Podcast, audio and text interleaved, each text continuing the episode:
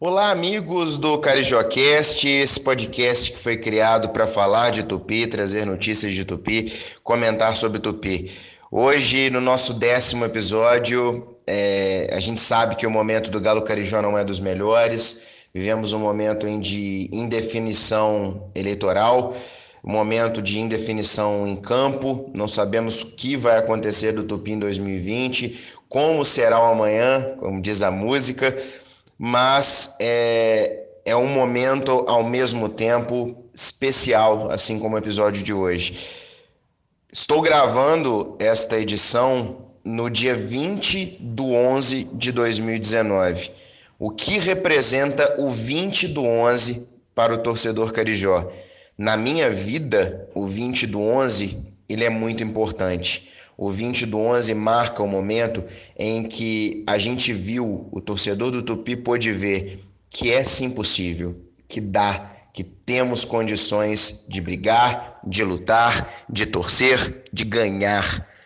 Hoje, meus amigos, o Dick Gravo, o Tupi comemora oito anos de seu primeiro, espero que primeiro de muitos, títulos nacionais. A Série D do Campeonato Brasileiro 2011 em cima do Santa Cruz, um 2 a 0 em Recife, um jogo que guarda muitos momentos felizes e muitas alegrias para todo torcedor carijó, o maior momento da minha vida como torcedor deste clube. Supera, supera sim, supera o momento do acesso para a Série B do Brasileiro. Foi um momento de muita alegria, foi um momento de muita felicidade, um momento de lágrimas também, mas o título brasileiro da Série D é representativo. Mostrou ao Brasil que o Tupi existia e que o Tupi estava aqui para participar ativamente, para dar suas caras, para ser um protagonista Pena que isso se perdeu com o tempo. Vamos falar bastante sobre isso e eu não vou falar sozinho, eu conto com ajudas especiais de pessoas que estavam nesta final, que participaram, que enfrentaram as 60 mil pessoas do Arruda, tanto profissionalmente quanto na torcida, e trouxeram essa taça tão importante para o futebol de Juiz de Fora, o único título nacional de um time de Juiz de Fora, com eles na bagagem.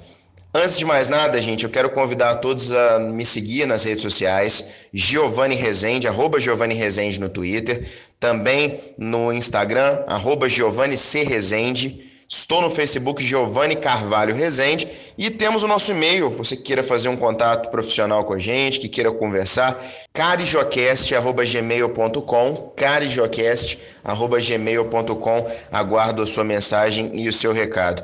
Mas sem mais delongas nessa data especial, vamos falar de Campeonato Brasileiro da Série D 2011. E o ano de 2011, ele não começou bem para o Tupi. O Tupi disputou o campeonato estadual aos trancos e barrancos, fez uma campanha mediana para ruim, se salvou do rebaixamento, mas não conquistou a vaga para o campeonato nacional. Aí vem a pergunta, principalmente de quem não é torcedor carijó e porventura esteja ouvindo o nosso podcast. Como assim o Tupi não conquistou a vaga para a Série D 2011? Participou de que jeito? O Tupi participou graças a uma desistência. O América de Teoflotone havia se classificado, mas por questões financeiras acabou desistindo e o Tupi herdou a vaga e pôde assim participar da Série D. Para contar melhor essa história e para me ajudar a falar sobre este momento tão importante na vida do Tupi Futebol Clube, o Alvinegro de Santa Terezinha, o Galo Carijó de Juiz de Fora, eu queria convidar o grande jornalista, um grande amigo, tenho a honra de poder dizer isso, que esteve em todos os momentos, em quase todos os jogos dessa cobertura, viajou bastante no Brasil também para cobrir o Tupi, principalmente nos jogos aqui em Juiz de Fora na época, estava começando a carreira. Meu amigo Henrique Fernandes, comentarista hoje do Sport TV, ele fala dessa emoção e, claro, ele me ajuda a contar esse início, como foi essa entrada do Tupi na Série D do Campeonato Brasileiro.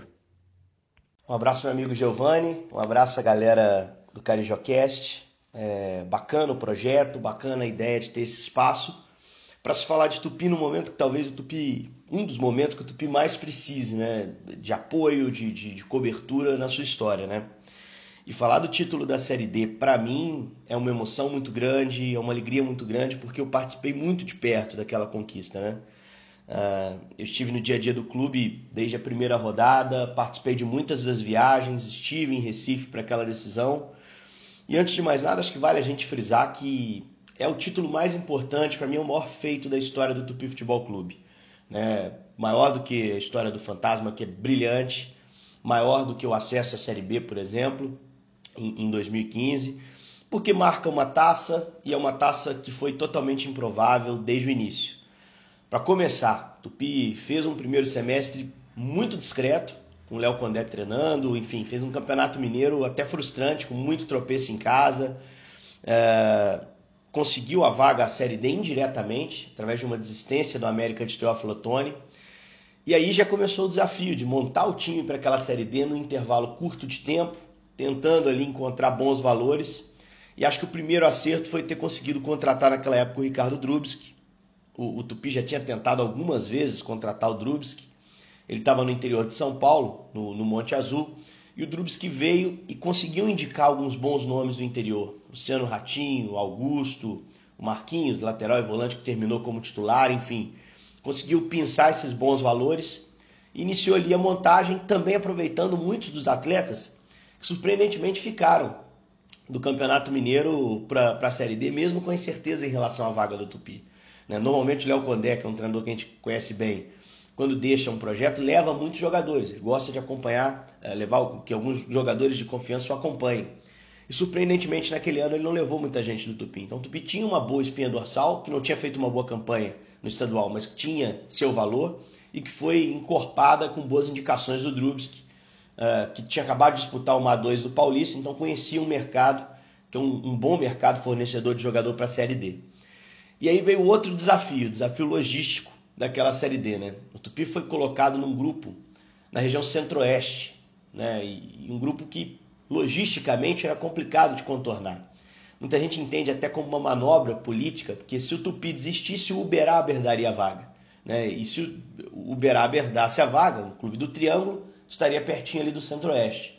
Então muita gente acha que teve até uma influência ali do, do Uberaba junto à CBF para o Tupi ser alocado nesse grupo uh, que tornaria as viagens mais longas, a logística muito mais complicada. Isso não fez com que o Tupi desistisse. O Tupi entrou bem forte, né? iniciou o campeonato de uma forma bem forte, ganhando lá em Tumbiara, e aí tocou a primeira fase alternando, mas sempre dentro da zona de classificação.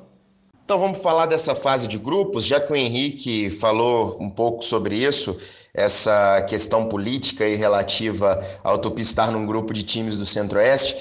O grupo do Tupi tinha os seguintes times, os seguintes participantes. No grupo do Galo Carijó, que foi o grupo A5 do Campeonato Brasileiro da Série D, estavam presentes os seguintes times: Tupi, Anapolina e Tumbiara, as duas equipes de Goiás, o Gama do Distrito Federal e o Tocantinópolis do Tocantins. Pensa bem, meus amigos, o Tupi em Juiz de Fora, zona da Mata Mineira, tendo que se deslocar até Goiás, Distrito Federal e Tocantins. É muito complicado, mas o Tupi foi lá e encarou. Vamos trazer os resultados para vocês terem uma noção de como foi o caminho do Galo Carijó. A estreia do Tupi no dia 18 de julho, à noite, 8h30. O Tupi enfrentou 10 mil torcedores no estádio Juscelino Kubitschek em Tumbiara e venceu a equipe local por 3 a 1. No segundo jogo, já no dia 23 de julho, às 4 da tarde, em Juiz de Fora, o Tupi ficou apenas no empate com o Tocantinópolis. Inclusive, uma curiosidade interessante: Tocantinópolis foi uma das piores equipes deste campeonato e o Tupi não conseguiu vencer a equipe do Tocantinópolis. O que importa é a taça, né, meus amigos? Está em Santa Terezinha, está lá na sede social, o Tupi foi campeão. Na terceira rodada, no dia 31 de julho, o Tupi empatou fora de casa, foi buscar um empate, 5 da tarde, contra a equipe do Gama, 1 a 1 para 2 mil pessoas, 2.800 pessoas no estádio Bezerrão, estádio que teve a disputa agora do, da Copa do Mundo Sub-17, que o Brasil foi vitorioso. Na quarta rodada, o Tupi folgou, ah, aliás, eram, ah, afinal de contas eram cinco times no grupo. O Tupi folgou na quarta rodada. Vamos à quinta rodada, dia 13 de agosto. O Tupi venceu a Anapolina por 3 a 1. O jogo foi realizado às 4 da tarde. Pela sexta rodada, o Tupi também não participou. Sétima rodada fora de casa, Anapolina, 4 da tarde. O Tupi perdeu para a equipe da casa, Anapolina, por 2 a 1. Na oitava rodada, o Tupi enfrentou o Gama, jogando em Juiz de Fora, 4 da tarde, venceu por 1 a 0. Na nona rodada, uma derrota pesada, inclusive muitas críticas aqui em Juiz de Fora por conta desse resultado. O Tocantinópolis, que tinha um elenco fraco, venceu o Tupi por 3 a 0. Mas Daqui a pouquinho a gente vai contar uma história especial sobre a dificuldade que foi essa viagem. E na última rodada, a décima, o Galo Carijó venceu o Itumbiara jogando em casa por 1 a 0. Classificado, Tupi em primeiro lugar, o Galo Carijó ficou em primeiro lugar com 14 pontos, o Anapolina veio em segundo com 13. Teve uma situação aí, uma briga judicial entre as duas equipes, que atrasou um pouquinho até a fase de mata-mata. O Henrique Fernandes fala um pouquinho sobre isso. Mas antes, Henrique, comenta pra gente como foi o mata-mata e como de fato o torcedor né, começou a aparecer. Teve um jogo chave. Eu classifico, o Henrique acho que concorda comigo, a gente vai ouvir ele agora.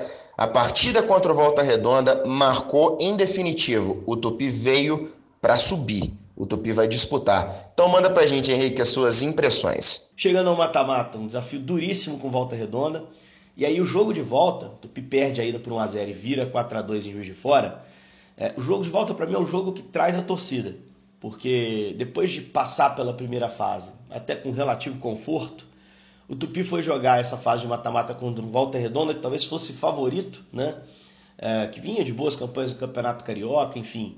É, perdeu o jogo de ida e mostrou força para uma virada incrível no jogo de volta, que ele saiu perdendo, inclusive, para o Volta Redonda, chegou a estar tá perdendo em casa. E ali eu acho que ganhou o torcedor.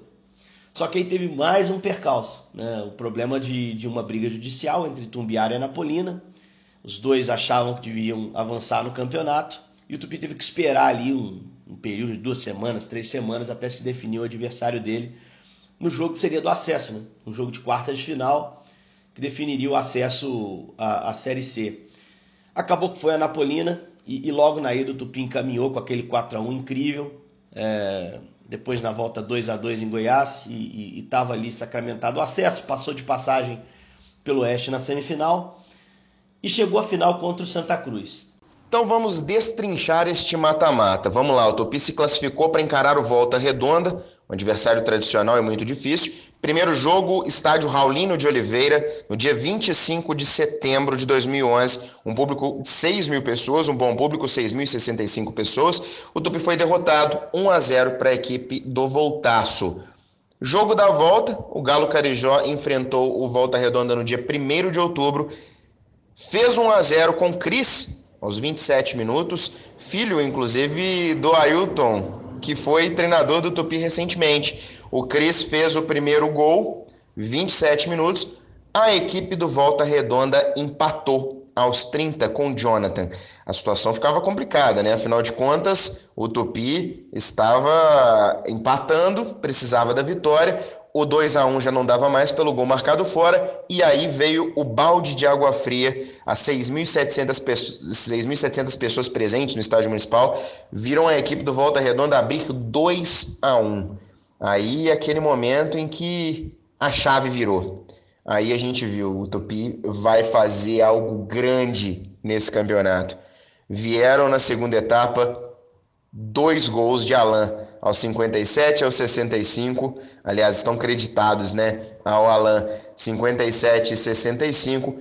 E no final da partida, logo, logo em seguida, aos 67, o Henrique fez o gol que classificou o Tupi, o 4 a 2 E nessa partida, a explosão dos Carijós, como vem no hino, mostrou e deixou bem claro a todos que o Tupi vinha para brigar, que o Tupi estava firme, o Tupi estava lá, o Tupi estava forte e ia pelo acesso. Como o Henrique disse, houve a espera, né, por conta de toda a questão, mas o jogo do acesso começou a ser decidido no dia 26. Para vocês terem uma ideia da disparidade de datas, o primeiro jogo das quartas de final, os primeiros jogos, né, os três primeiros jogos, aconteceram no dia 9 de outubro, com o segundo jogo acontecendo no dia 16. Por conta da questão envolvendo a Napolina e Tumbiara, o Tupi só foi ter o seu jogo das quartas de final no dia 26 de outubro.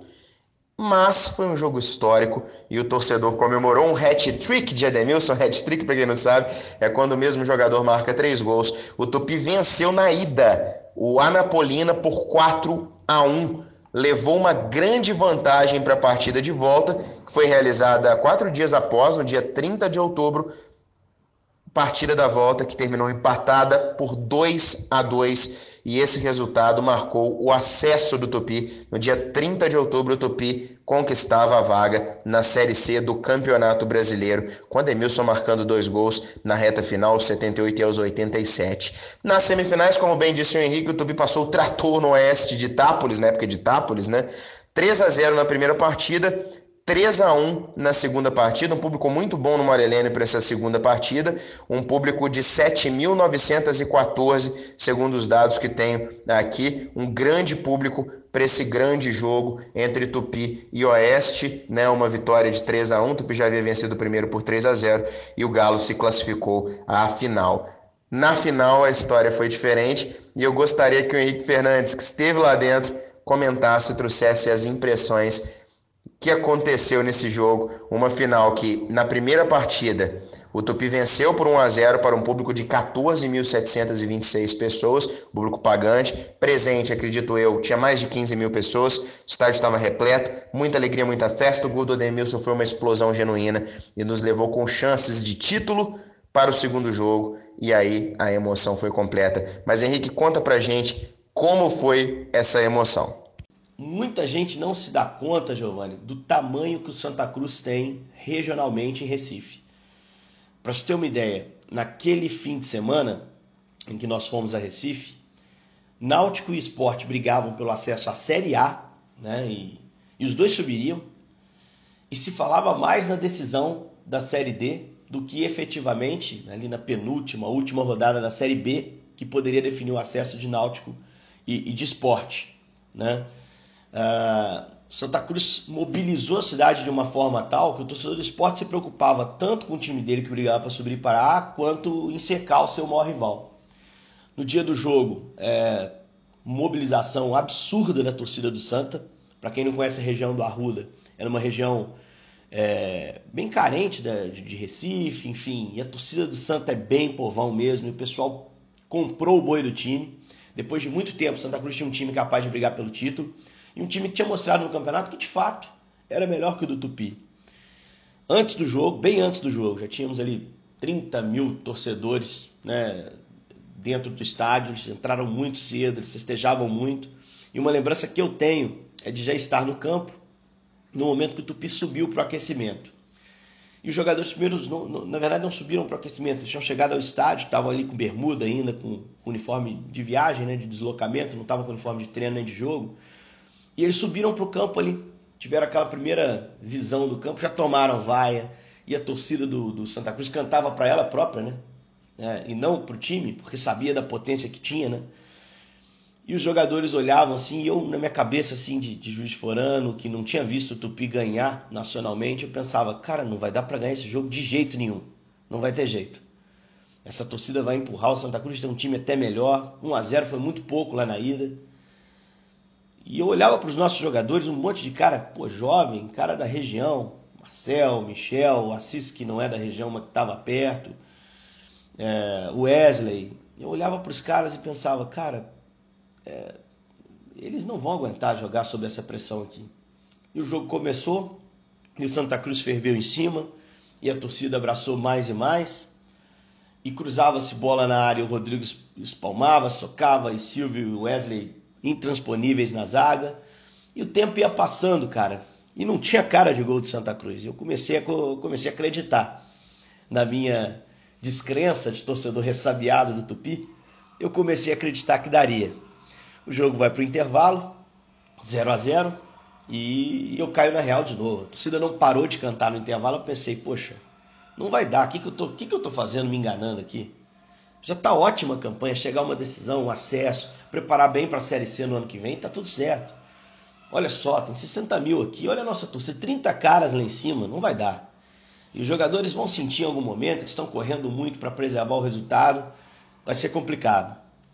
E aí no segundo tempo, eu percebi o quanto eu estava sendo injusto com aquele time do Tupi, o quanto aquele time tinha brio, organização, consciência dos seus, seus valores, dos seus suas virtudes e defeitos, quanto aquele time estava psicologicamente bem preparado para encarar aquele, aquele momento de pressão, aquele momento de dificuldade. E, e, o time mostrou no segundo tempo uma maturidade, uma inteligência incríveis. Né? Abriu o placar, Santa Cruz se descontrolou e aí virou meio que olé assim, a partir dos 30 minutos. Né? O segundo gol sai no momento ali que a gente já sentia que ninguém tiraria do Tupi naquele dia, porque os caras estavam prontos mesmo e, e nenhuma dúvida, nenhum questionamento fazia o menor sentido. A última lembrança que eu tenho é de parar do lado do, do banco de reservas e os jogadores de pé, e pedindo o fim do jogo. E eu no ar pela Rádio Globo, um dos poucos de Juiz de Fora no campo naquele momento, talvez até o único, não me lembro certo. E foi me dando uma vontade de chorar, cara. E assim, eu olhava, tinha 30 pessoas do Tupi na arquibancada, a torcida do Santa Cruz começava a ir embora, sabe? E a cada bola que a defesa tirava, vibrava um pouco mais, sabia que o título estava perto, aquele clima maravilhoso, assim. Eu, eu só pensava no tamanho do feito, assim do quão inimaginável era chegar a um título de, de campeonato nacional como, como o Tupi acabava de chegar. O jogo acaba, Xodó Ivan Costa celebra o título lá na cabine do Arruda e ele passa para o campo eu nunca vou esquecer as primeiras palavras que eu disse quando, quando, tive, quando tive a palavra na transmissão. Eu, eu simplesmente disse, muito prazer Brasil, eu me chamo Tupi e venho de Juiz de Fora. Porque o meu sentimento como juiz forano, como torcedor do Tupi, era de que a cidade estava sendo apresentada ao futebol brasileiro verdadeiramente naquele, naquele momento. Então acho que é, é épico, é histórico e, e vai ser difícil superar uma conquista porque é pioneira, né? É a primeira conquista nacional do Tupi Futebol Clube, a primeira conquista nacional efetivamente do futebol na nossa cidade, né? E aí depois foi só festa, né? Fizemos ali algumas entrevistas, aquela volta olímpica que é tradicional. Seguimos praticamente direto do Arruda para uma churrascaria, onde tinha alguns torcedores, depois alguns dirigentes do clube. Participamos ali daquela confraternização, mas aquela era só o aquecimento, que depois fomos ao hotel, que era o mesmo hotel do Tupi, onde a gente estava hospedado, e viramos a noite celebrando é, com os jogadores, é, com alguns torcedores que estavam por lá também. E, e, foi inesquecível, assim. Aquela festa na orla ali de, de, Recife foi inesquecível. Toda vez que vou a Recife, e algumas vezes vou a trabalho, é, cobrir os clubes de Belo Horizonte, enfim, outros jogos, eu me lembro com muito carinho dessa noite, desse, desse fim de semana. Não me lembro como voltei para o Rio, né, inicialmente, depois para Juiz de Fora. É, estava realmente em condições bem precárias para entrar naquele avião, mas por um ótimo motivo. Muito feliz por tudo que estava acontecendo. Um abraço, foi um prazer participar com vocês. Valeu. Eu agradeço de coração a sua participação, Henrique. Inclusive, fica a dica, está convidado a participar outras vezes. O Topic enfrentou um público pagante nesse jogo de 54.815. Haviam mais de 60 mil pessoas naquele estádio. O jogo foi fantástico a vibração era tremenda e foi um dos dias mais emocionantes. Eu assisti essa partida dentro da minha casa com meu pai e as lágrimas foram inevitáveis. Foi um momento de muita alegria, principalmente porque naquele ano um grande carijó acabou deixando a gente, que foi o meu avô, é, meu avô Antônio, que ia em todos os jogos do Tupi. Quando eu e meu pai não podíamos ir, ele ia sozinho. E ele sempre acompanhou o Tupi, desde os tempos antigos até os tempos modernos. E infelizmente ele não teve a oportunidade de ter essa alegria com a gente. De certeza que de onde ele está, ele teve essa alegria e muitas outras que vieram depois. Mas a minha alma ficou lavada e a minha alegria ficou muito grande. Eu fico triste por ele não ter estado lá com a gente, mas tenho certeza que a vibração dele foi sentida e que todos os jogos que ele acompanhou, as chuvas que ele levou, é, recompensaram esse acesso e foi muito importante esse título brasileiro naquele momento. Acho que toda a iniciativa dele de ir ao estádio com a gente, ele fazia disso uma rotina semanal. Meu pai, ele e a gente, eu e meu irmão, íamos ao estádio sempre juntos. Então foi uma forma bacana de, ao mesmo tempo, nos despedirmos do nosso vô querido e de honrar essa trajetória carijó que foi nos passada com tanto carinho. E falando em torcedor, em emoção de torcida, eu queria abrir o espaço aqui para um grande torcedor do Tupi, o Ailton Nasser, que mora em São Paulo, trabalha lá na Record, é, é um torcedor que está sempre muito presente, que está indo e vindo atrás do Tupi, e ele esteve no Arruda por recursos próprios e a emoção que ele sentiu foi indescritível.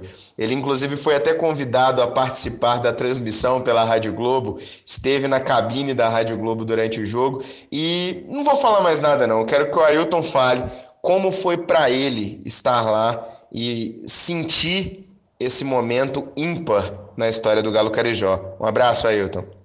Aquele 20 de novembro de 2011, sem dúvida, foi o dia de maior emoção na minha vida em relação ao esporte, em relação ao acompanhamento do Tupi e do futebol, como torcedor, é, mesmo como profissional do jornalismo, eu tive uma emoção única. Me lembro que eu tinha compromissos profissionais em São Paulo naquele fim de semana, mas pude é, com certo esforço, é, pegar um voo em São Paulo no sábado à noite, ir para Recife e lá poder estar com o time no mesmo hotel. Lá me encontrei com carijós, torcedores carijós autênticos, né? Senhor Delvô, filho dele, o Giovanni, senhor Eurico, que também tinham se deslocado de longe para ir para Recife, o pessoal da tribo, especialmente o Daniel, outros torcedores que lá estiveram. Na verdade, éramos poucos perto da torcida do Santa Cruz, mas fomos levar o nosso apoio àquele time com a mesma emoção do que aqueles quase 60 mil torcedores do Santa Cruz fizeram no estádio. Me lembro que nós saímos do hotel é, é, junto com o time, né, o time indo no ônibus e nós em, em duas vans, logo após o, o, ônibus do time. Né, parte da imprensa de Juiz de Fora também estava lá. E fomos juntos na, na van ao estádio Arruda. Até por isso, sempre gosto de lembrar que aquilo para nós, torcedores carijosos, foi o arrudaço, né? Ao chegar ao estádio, uma pressão danada, tinha muitos policiais, tivemos um apoio tremendo da polícia de Pernambuco, é, fomos bem escoltados, mas mesmo assim dava, deu um frio na barriga, porque ao chegar ao estádio fomos é, xingados, né? Aquela pressão natural de qualquer torcida, né? Então a torcida Santa Cruz estava empolgadíssima e a gente sofreu uma pressão danada. Até para entrar no estádio foi difícil, chegamos bem antes mas foi bastante complicado a chegada, mas também não houve, é, até pela, em função de ter um número razoável de policiais no, nos escoltando, não houve nenhum incidente trágico. É, fomos tratados com uma certa hostilidade pela torcida do Santa Cruz, mas ao mesmo tempo com respeito, não fomos agredidos em nenhum momento. É, a torcida do Tupi pôde ficar num canto da arquibancada, eu tive a possibilidade de acompanhar o jogo na cabine da Rádio Globo Juiz de Fora, junto com meus amigos Ivan Costa, é, Ricardo Wagner, e até pude acompanhar da cabine é, por ter uma visão melhor. E foi o tempo todo muita emoção. Né? O, o me lembro bem, o estádio balançava, né? porque a arquibancada lá tinha aquele sistema para não ter trinca, ela de certa maneira balança, porque era muitos, eram muitos torcedores mesmo. É, me lembro que quase 60 mil torcedores presentes no estádio do Arruda.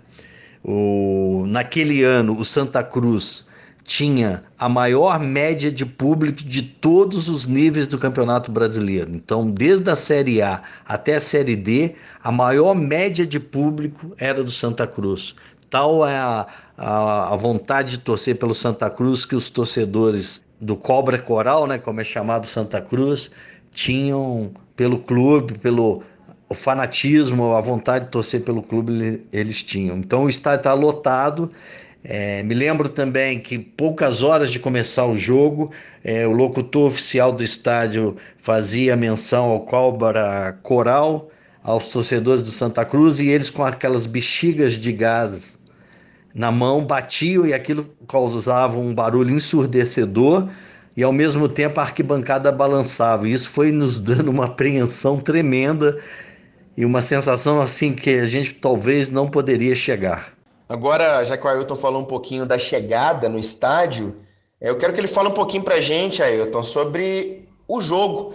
Como é que foi essa partida? Como é que foi é, essa emoção? O estádio, que é um gigante no Brasil, o Arruda é um dos maiores estádios do nosso país. É, como é que foi tudo isso, vivenciar essa expectativa e também esses momentos em que o Tupi teve que resistir teve que se defender, mas pôde no fim fazer os seus dois golzinhos e comemorar bastante.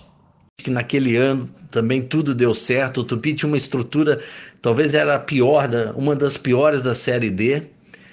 E aí faço mais uma vez aquela referência, né? Desde aquele momento a gente sempre disse que o Tupi começou a ter conquistas em campo muito em função da direção do, de futebol, muito em função da comissão técnica da época, a comissão técnica permanente, do desempenho dos jogadores, boa parte deles da própria cidade, então jogava com amor à camisa, com muita inversão, mas essas conquistas ficavam dentro de campo, fora de campo o Tupi não avançava.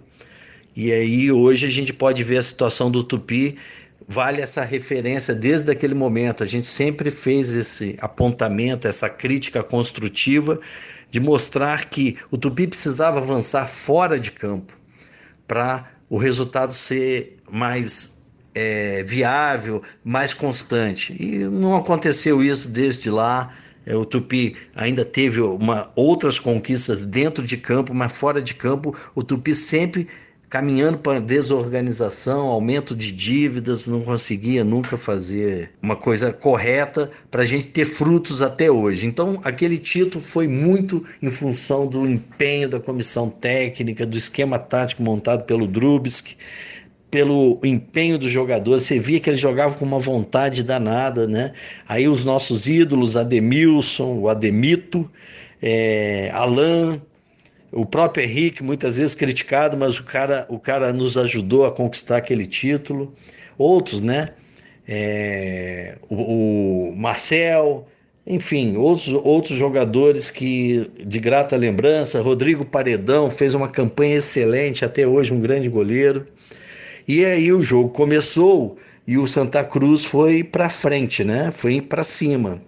E o Drubis conseguiu armar um time bem apostado atrás e a gente conseguiu ir para o intervalo um 0 a 0 Então a, aí aumentou a pressão. Aí, gente, sinceramente, eu acho que nós torcedores que estavam lá e mesmo os torcedores que estavam em Juiz de Fora, começamos a acreditar que a gente tinha chance mesmo de arrancar pelo menos o um empate lá e ser campeão. Entendo que eu acho que o Santa Cruz, de certa maneira, acreditou que ia dar uma goleada no Tupi estavam enganados, né? Eles não acompanhavam, não acompanharam a trajetória do Tupi na Série D daquele ano. O Tupi já vinha demonstrando capacidade de reação, um esquema tático bem montado, enfim. Fomos para o intervalo no 0 a 0 aí o coração já estava disparado, a emoção aumentou muito.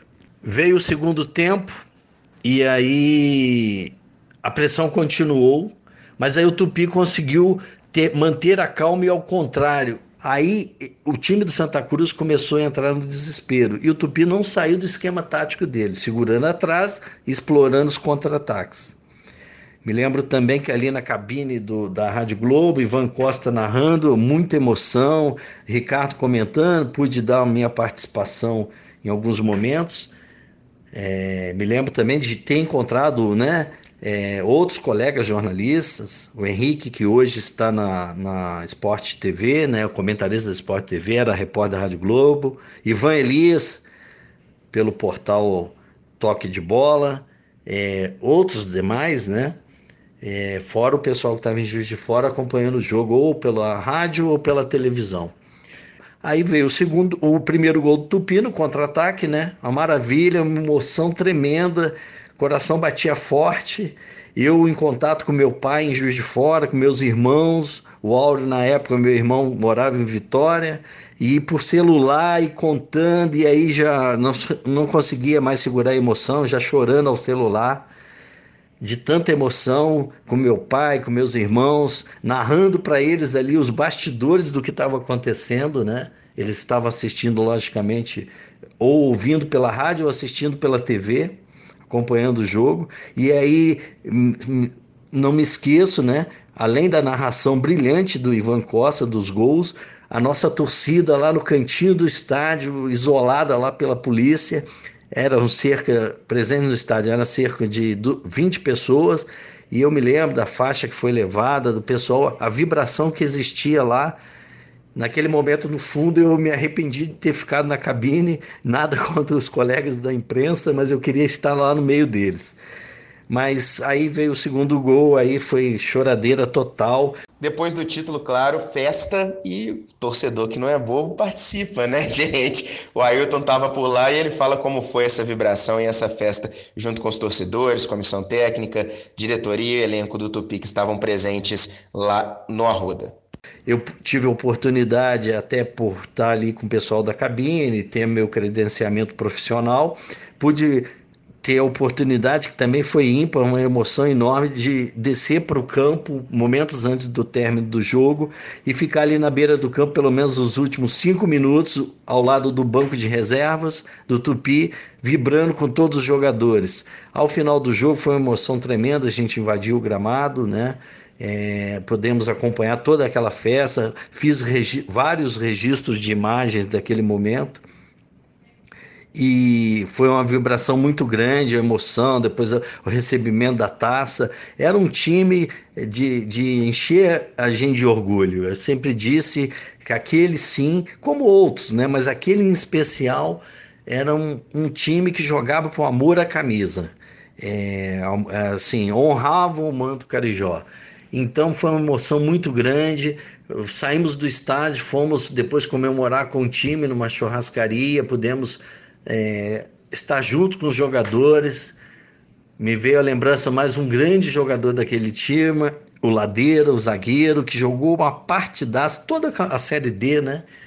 É, um jogadorzão, fomos para a churrascaria juntos, todos lá comemorarem. Clóvis Santos presente. Na época a Miriam era nutricionista do time, estava presente. A ausência marcante era o senhor Áureo Fortuna, que não foi depois ouvi ele argumentando alguns motivos por não ter ido. É, eu, se fosse presidente do clube, estaria lá. Aliás, ao final do jogo, fui perguntado pela imprensa de quando eles viram que eu era um colega de imprensa eles vieram me perguntar de duas rádios, eu acho uma TV de Pernambuco, de Recife, vieram me perguntar onde estava o presidente do clube que não estava na final do, do campeonato. E eu disse que quem estava, pelo que eu tinha de informação, quem falava em nome do presidente era o diretor Maranhos. E aí até indiquei que eles falassem com Maranhas. Depois eu soube que o senhor Auro Fortuna disse que não pôde ir porque ele tinha que abrir a vaga dele no voo para mais alguém da comissão técnica.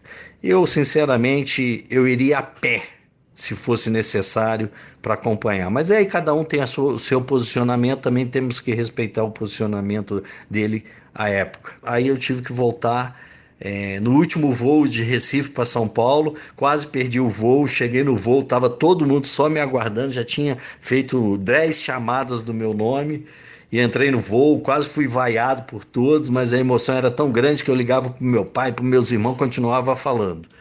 Eu já falo bastante, imagine naquele momento o quanto eu falei, quanto eu vibrei. Voltei para São Paulo, tive que trabalhar logo cedo na segunda-feira, mas com a emoção, não, nem senti o cansaço dessa maratona. E foi muito legal ver lá os colegas Carijosa, a comemoração em Juiz de Fora. Ah, depois, a chegada do time em Juiz de Fora, né? Os torcedores ir, irem receber o time lá na, na, entrada de Juiz de Fora, depois pude acompanhar os vídeos, me emociono novamente todas as vezes que vejo aquele, aquele vídeo e outros dessa final, me emociona até hoje. Muitas vezes eu compartilho desse sentimento que o Ailton vai trazer, a gente é questionado por que o Tupi, né? Existem grandes equipes, a gente vê o Flamengo hoje num grande momento, muitos flamenguistas aqui em Juiz de Fora, é uma grande equipe. Por que a gente se emociona tanto com esse clube? É, é algo único, é algo inexplicável. No meu caso, passado pela família, eu ia ao estádio Salles Oliveira desde pequeno, com meu avô e meu pai. É, é um negócio que arrepia. Eu estou falando nesse momento, eu estou gravando, eu estou arrepiado. É, é, inexplicável, é uma sensação indescritível. Eu nunca senti isso com o clube grande que eu torço. Afinal de contas, a gente sabe que é muito difícil ter o torcedor de um clube só. Eu tenho o Tupi como meu primeiro clube e eu tenho outro clube grande que eu torço. Mas eu nunca senti isso com nada no futebol. E eu vi Copa do Mundo, eu vi título da seleção brasileira. Mas o título do Tupi é, e uma vitória do Tupi é inexplicável. A sensação de uma derrota também é inexplicável. O Ailton fala um pouco sobre isso e infelizmente a gente tem que comentar, né? Da tristeza pelo momento a gente comemorando esses oito anos hoje dessa grande conquista, mas ao mesmo tempo ter a noção de que o futuro é incerto. Ailton, fala pra gente. Então, diante dessa emoção vivida naquele arrudaço, né? É, muitas vezes a gente se questiona, né? Por que se emocionar com um time de futebol dessa forma, né? Se deslocar muitas vezes para ver jogo longe, isso é a paixão pelo futebol. E muitas vezes alguns colegas aqui de São Paulo, ou da profissão, ou colegas de família, eh, colegas particulares, né, sempre questionam: pô, mas por que você torce para o Tupi? Por que você não torce para um time, entre aspas, grande? Por que você sente emoção? Eu sempre digo para eles: a emoção é a mesma. É, é, é, a emoção que um corintiano sente quando o Corinthians é campeão, é a mesma emoção que eu sempre senti pelo Tupi, não tem diferença. No futebol não tem essa graduação de emoção. Se você é torcedor do Tupi, um time de médio porte, a emoção que você sente por torcer para o Tupi é igual à emoção que você sente torcer para um Corinthians, para um Flamengo, para um Vasco, para um Palmeiras, é igual, não tem diferença, a emoção é igual. Futebol é o momento que todas as tribos, todos os níveis da sociedade se encontram. Ali todo mundo é igual, do banqueiro ao office boy de uma empresa. Quando ele entra no estádio, quando ele vai torcer para o time dele, ele fica no mesmo nível, não tem diferença. Então, o futebol tem essa magia. Então, eu tenho muito orgulho de falar do Tupi, torcer para o Tupi, em alguns momentos é, dispor de algum tempo do, do, da minha vida para ajudar de alguma forma o Tupi. Não me arrependo em nada e, ao mesmo tempo, agora a emoção é o contrário. Momento muito triste do Tupi que a gente está vivendo. Eu acho que a gente tem que buscar forças, todos nós, para reerguer o Tupi. O Tupi não merece estar onde está hoje, depois de tudo que foi vivido. Volto a dizer, o Tupi teve conquistas dentro de campo, mas não se organizou para ter conquistas fora de campo. E aí chegou o resultado. A gente deixou de ter times que se ajustavam corretamente dentro do clube, dentro do campo. Nós deixamos de ter a comissão técnica permanente, nós deixamos de ter diretor de futebol que ajudou muito em vários momentos. É, então nós seguimos o caminho errado porque a gente não fez o dever de casa fora de campo. Mas voltando ao assunto principal, emoção total, 20 de novembro de 2011, o dia de maior emoção da minha vida acompanhando o esporte, acompanhando o futebol. Viva o Tupi! Galo! Para encerrar, eu trago uma palavrinha de uma pessoa muito especial, um parceiro que esses anos de cobertura me trouxeram. Na época, só para contextualizar, eu tinha 21 anos, eu estava fazendo a minha faculdade de comunicação, estava estudando para ser jornalista, até muito motivado pelo esporte, sempre gostei muito do Tupi. Então tinha essa pretensão de um dia estar cobrindo como faço hoje profissionalmente. Então, estudando, já participava dos treinos, já ia no dia a dia dos treinos. Inclusive o Henrique vai lembrar. Na véspera do jogo, eu falei que o placar ia ser 2 a 0 Adivinhei, viu? Rafael Lemos do Globoesporte.com também sabe. Adivinhei o placar. Mas na época, ainda estudante de jornalismo, e tive a oportunidade nos dias de cobertura, trabalhando no Tupim, no Santa Terezinha, de fazer uma certa amizade, de conversar bastante e de dividir muitas informações com o preparador de goleiros, então preparador do goleiros, ex-membro da falecida Comissão Permanente do Tupi, Walker Campos, que é uma figura ímpar, tem muita história bacana e participou ativamente dessa conquista. E ele fala muito sobre o que foi essa sensação, ele como profissional que participou ativamente, que conquistou esse título, que não tem, é, claro, essa, esse lado torcedor do intangível, ele participou mesmo, ele ajudou os goleiros a estarem bem preparados, ele esteve junto com o elenco, participou de preleções, ele fala pra gente como foi essa experiência dentro do gramado, como foi para eles, e conta uma história que eu até trouxe para vocês que ia rolar isso no podcast, sobre esse jogo contra o Tocantidópolis. Uma coisa muito interessante que aconteceu nessa Série D. Então, Walker, fala pra gente, conta pra gente qual foi a sua sensação e como foi esse título brasileiro da Série D, um título nacional grande e muito importante e único na nossa região. Então, falar sobre o título da Série D com o Tupi é sempre muito bom, né? Tá relembrando isso aí. Nós éramos uma equipe né, muito aguerrida, muito unida, sob o comando do, do grande Ricardo Drubsky, meu amigo. É uma comissão técnica da casa, né? E com isso nós conseguimos aí chegar ao título, né? A gente tinha como é, no início, obviamente, o acesso, né, à Série C, e nós fomos, fomos conseguindo os resultados que culminou aí na final, na grande final com o Santa Cruz, né?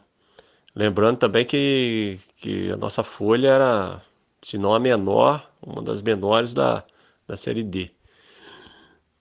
Mas teve muita história, né, nesse ao longo desse campeonato. É, assim, um fato curioso que a gente sempre que eu gosto, que eu me recordo, né? Eu falo até na final do jogo lá do Santa Cruz, é, 60 mil pessoas na rua. Aí eu tava lá no túnel, né? E eu e alguns jogadores, alguns membros também de comissão, diretores, etc. Então já estava terminando a partida, a gente doido para subir, né? Ter acesso ao gramado. Aí o funcionário o funcionário lá do, do Arruda. Eu falei, pô, mano, abre aí essa, essa grade aí, cara. Aí ele virou e falou assim, pô, eu tô louco pra abrir, cara. Mas eu não posso, agora eu não posso. Aí eu falei, então, por que, que, que, que você tá louco pra abrir? Eu falei, não, porque eu sou torcedor do esporte. Parabéns pra vocês aí e tal, tava torcendo pra vocês. Então, cara, torcedor do esporte trabalhava no, no Santa Cruz. E tem outras também, né? Tem a história lá do, da viagem que nós fizemos para Tocantins. Inclusive, a gente não conseguiu jogar contra a equipe deles, né? Tocantinópolis. Muito longe, enfim, calor, né? E a gente chegou lá depois de uma viagem muito desgastante de ônibus também. Nós tivemos que pegar uma barca, né? Aí o Silvão, me lembro do Silvão, zagueiro. Ele falou assim: eu não, eu não vou, eu não vou nisso aí não. Aí o cara falou assim: não, vai sim, cara, dá pra ir e tal. Aí o ônibus, um ônibus grande, né? Dois andares. E aí ele falou assim: não, o ônibus vai em cima da barca. Aí ele falou assim: então eu vou, eu vou dentro do ônibus. Aí o, o rapaz lá da barca falou assim: não, não pode não, por questão de segurança e tal. Aí nós fomos embaixo com a, com a, com a boia, né? Todo mundo com a boia e com medo danado, né? Atravessar aquele rio enorme. E, enfim, são fatos curiosos, assim, né? Eu estou me lembrando aqui. Mas foi tudo muito bom, sabe, Giovanni? É, agradeço aí ter, de ter me dado essa oportunidade de contar essas histórias aí. E esse, sem dúvida, é o maior título da história do clube. É um título brasileiro. É título brasileiro é título brasileiro, como diz o disse o meu amigo na época lá, o, o grande Geraldo Fabiano, preparador físico, foi do Flamengo, né? Foi campeão do Flamengo, Ney Franco. Ele falou, ó, oh, é um título brasileiro, cara, tá marcado lá, né? Então a gente fica muito feliz aí e agradeço a você pela oportunidade, viu, Giovanni? Um grande abraço. Valeu. E vai chegando ao final essa edição especial do CarijoaCast, comemorando esses oito anos do título brasileiro da Série D de 2011. Um título que está marcado para sempre, isso ninguém tira do Tupi. Essa estrela que está na camisa que eu estou usando no momento em que gravo, ela foi conquistada graças ao trabalho duro, ao suor de muita gente da região, de muita gente que não é da região, mas veio e vestiu a camisa do Tupi, de muita gente que participou ativamente, deixou sangue, suor e lágrima para conquistar esse título tão importante. Um título que abriu portas, que levou o Tupi a grandes coberturas, fez com que o Tupi desse o pontapé a uma jornada vitoriosa que infelizmente foi interrompida, mas a gente tem certeza, por todas as histórias que foram contadas, por tudo isso que vocês estão ouvindo e por tudo isso que vai ser construído ainda, de que teremos o retorno. O Tupi vai voltar a conquistar esses títulos, o Tupi vai voltar a brigar lá em cima, o Tupi vai voltar a aparecer nos grandes noticiários. E eu falo isso com toda certeza do mundo, porque o Galo Carijó é o maior de Juiz de Fora ainda nenhum outro conquistou esse título e dificilmente conquistará. É um campeonato muito complicado, é um campeonato muito difícil. E eu tenho certeza que os dias voltarão a ficar alegres, o sol vai voltar a brilhar para o lado de Santa Terezinha, para o lado da sede social. E eu tenho certeza de que é, tudo isso que esses atletas, comissão e dirigentes à época deixaram vai ser recompensado um dia. E que todo o trabalho que não foi feito fora de campo, um dia vai ser feito, porque uma coisa eu tenho certeza, a paixão do torcedor do Tupi, ela é muito grande. O torcedor do Tupi pode ser não numeroso, pode ser em pequeno número, mas ele é um apaixonado acima de tudo. Ele é alguém disposto a pegar um avião e sair de São Paulo do nada, com compromissos profissionais e ir parar lá no Nordeste. Ele é um cara capaz de buscar é, um ônibus e sair de Juiz de Fora e ir até lá. É um cara que é capaz de gastar um dinheiro que não tem para voar sem um retorno garantido para poder acompanhar um jogo que você nem tinha certeza que ia ganhar. De largar tudo aqui para acompanhar uma torcida organizada que tem por ideal apoiar 90 minutos mesmo nos dias das derrotas mais graves. Esse é o torcedor do Tupi. Esse é a alma do clube. Mesmo que digam o contrário, que às vezes falem o contrário, a alma do clube está aí. E enquanto esse torcedor existir e ele tiver força e ele tiver disposição, esse clube jamais vai acabar. E eu tenho certeza que as vitórias virão, retornarão e teremos novamente um tupi grande, um tupi vibrante, um tupi agressivo, um tupi aguerrido, um tupi do povo, um tupi de juiz de fora. Meus amigos, vou ficando por aqui. Agradeço a todos por essa participação e peço a todos que indiquem, que mostrem, para que todo mundo possa entender um pouquinho do que é o Tupi, o Tupi que a gente quer, o Tupi que a gente almeja, o Tupi que eu tenho certeza voltaremos a ver. Um abraço.